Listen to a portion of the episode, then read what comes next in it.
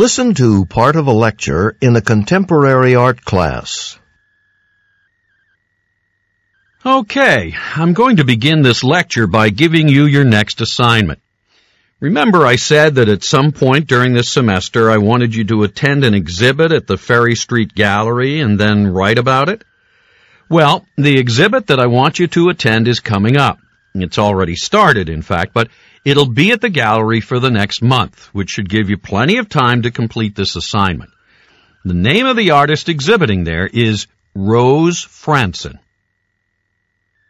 Frantzen's work may be unfamiliar to you since she's a relatively young artist, but she's got a very unusual style compared to some of the artists we've looked at this term. But anyway, Frantzen's style is what she herself calls realistic impressionism. So you've probably studied both of these movements separately, separate movements realism and impressionism in some of your art history courses. So who can just sum these up? Well, Impressionism started in the late 19th century. Uh, the basic Impressionist style was very different from earlier styles. It didn't depict scenes or models exactly as they looked uh, Impressionist painters tended to apply paint really thickly and in big brushstrokes, so the texture of the canvas was rough. Good. What else? What were the subjects? Well, a lot of Impressionist artists painted everyday scenes, like people on the streets and in cafes, uh, lots of nature scenes, especially landscapes. Good.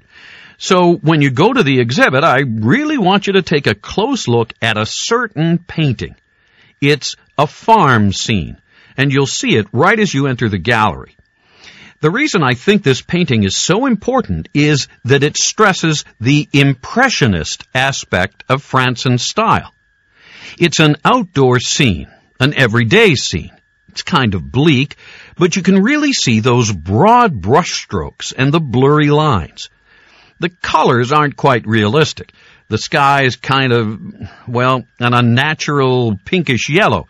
And the fence in the foreground is blue, but somehow the overall scene gives an impression of a cold, bleak winter day on a farm.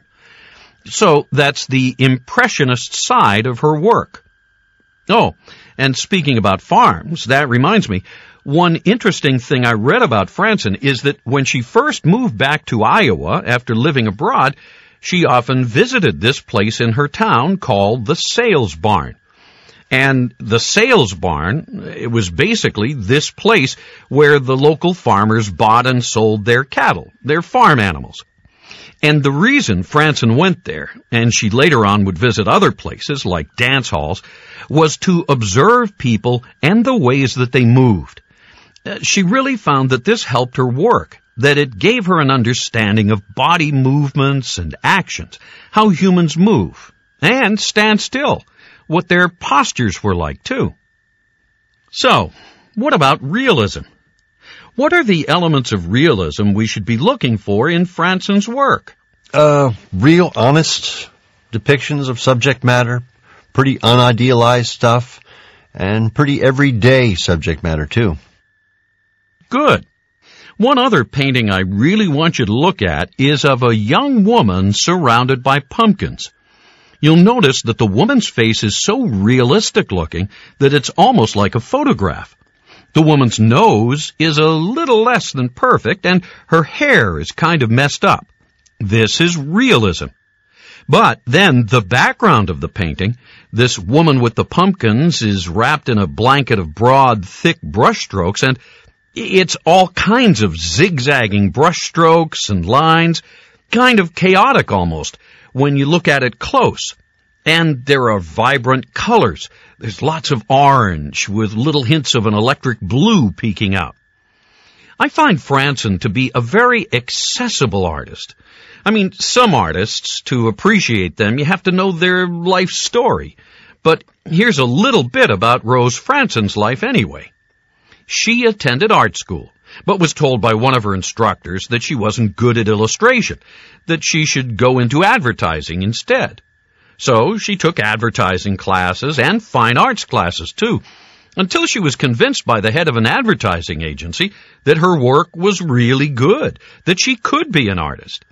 But of course it's not as easy as that, and so Frantzen had to paint other people's portraits at places like art fairs, just to make money to buy paint for her more serious artwork. No matter what, she never stopped painting. And now Frantzen's doing extremely well, and her work's being shown all over the country.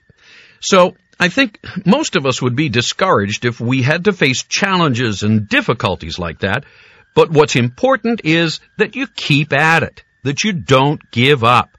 That's what's really important to remember.